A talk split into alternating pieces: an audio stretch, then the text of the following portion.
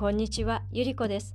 今回は山本周五郎作雨上がるの最終回になります。やっぱり伊兵衛は飯抱えてもらえなかったようです。でもこの先伊兵衛はどうなっちゃうんでしょう。ではお聞きください。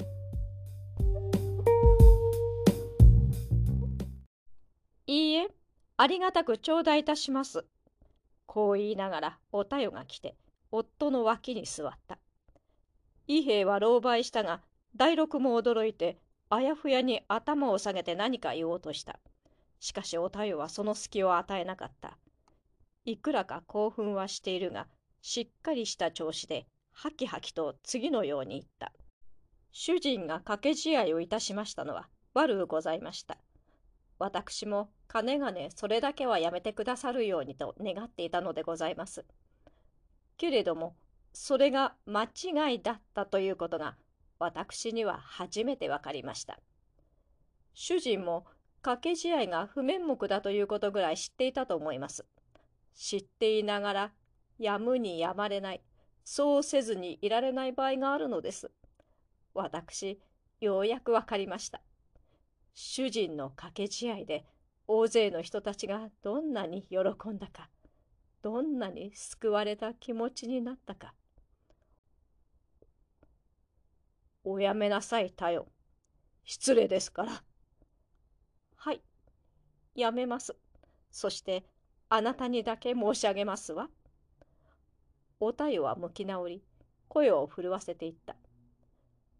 これからは、あなたがお望みなさるときに、いつでも掛け試合をなすってください。そして周りの者みんな、貧しい、頼りのない、気の毒な方たちを喜ばせてあげてくださいまし。彼女の言葉はおえつのために消えた。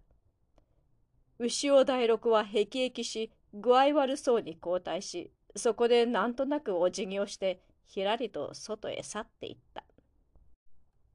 時刻は中途半端になったが、区切りをつけるという気持ちで、二人は間もなく宿を出立した。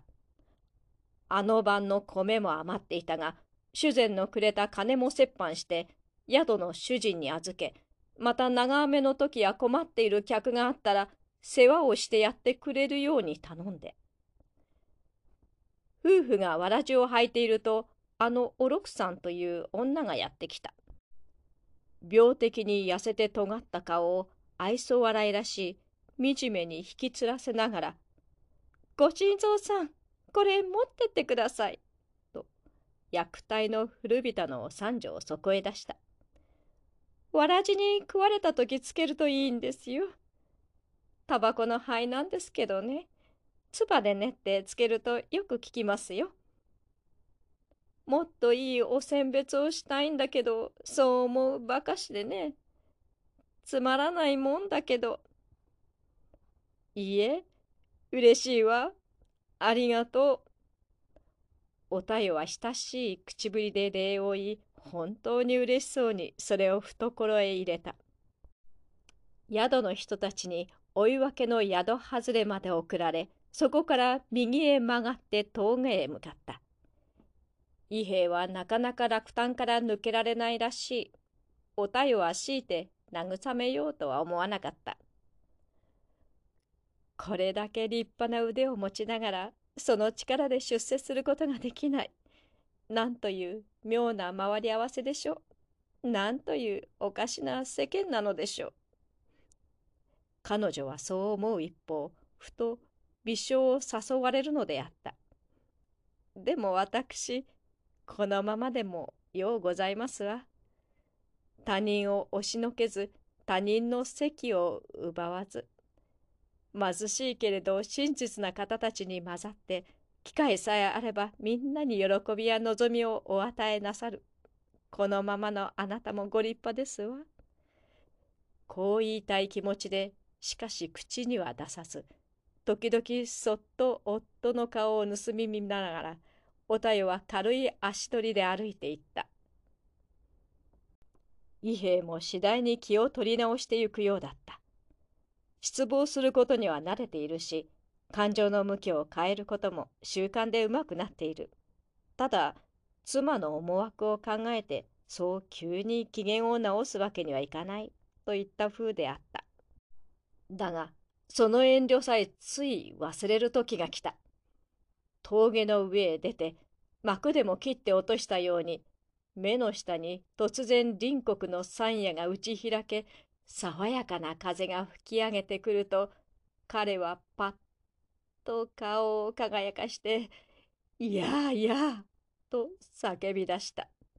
いやあこれはこれは素晴らしい。ご覧よあれを。なんて美しい眺めだろう。まあ本当に本当にきれいですこと。どうです？体中が急み立ちますね。ええ彼は丸い顔をニコニコと崩し、少年のように生き生きとした光でその目をいっぱいにした。早くもその眺望の中に新しい生活と新しい希望を空想し始めたと見える。ねえ、元気を出してください。元気になりましょう。妻に向かって熱心にそう言った。あそこに見えるのは10万5千石の城下ですよ。土地は繁盛で有名だし、何しろ10万5千石ですからね。一つ、今度こそと言ってもいいと思うんだが、元気を出して行きましょう。私、元気ですわ。おたよは明るく笑って、いたわるように夫を見上げながら、巧みに彼の口真似をした。と言ってもいいと思いますわ。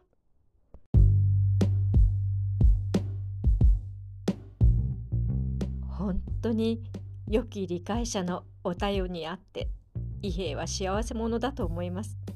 これからもとてもいい人生を歩いていけるんじゃないかしら。12回もの間長く聞いてくださいましてありがとうございました。では失礼します。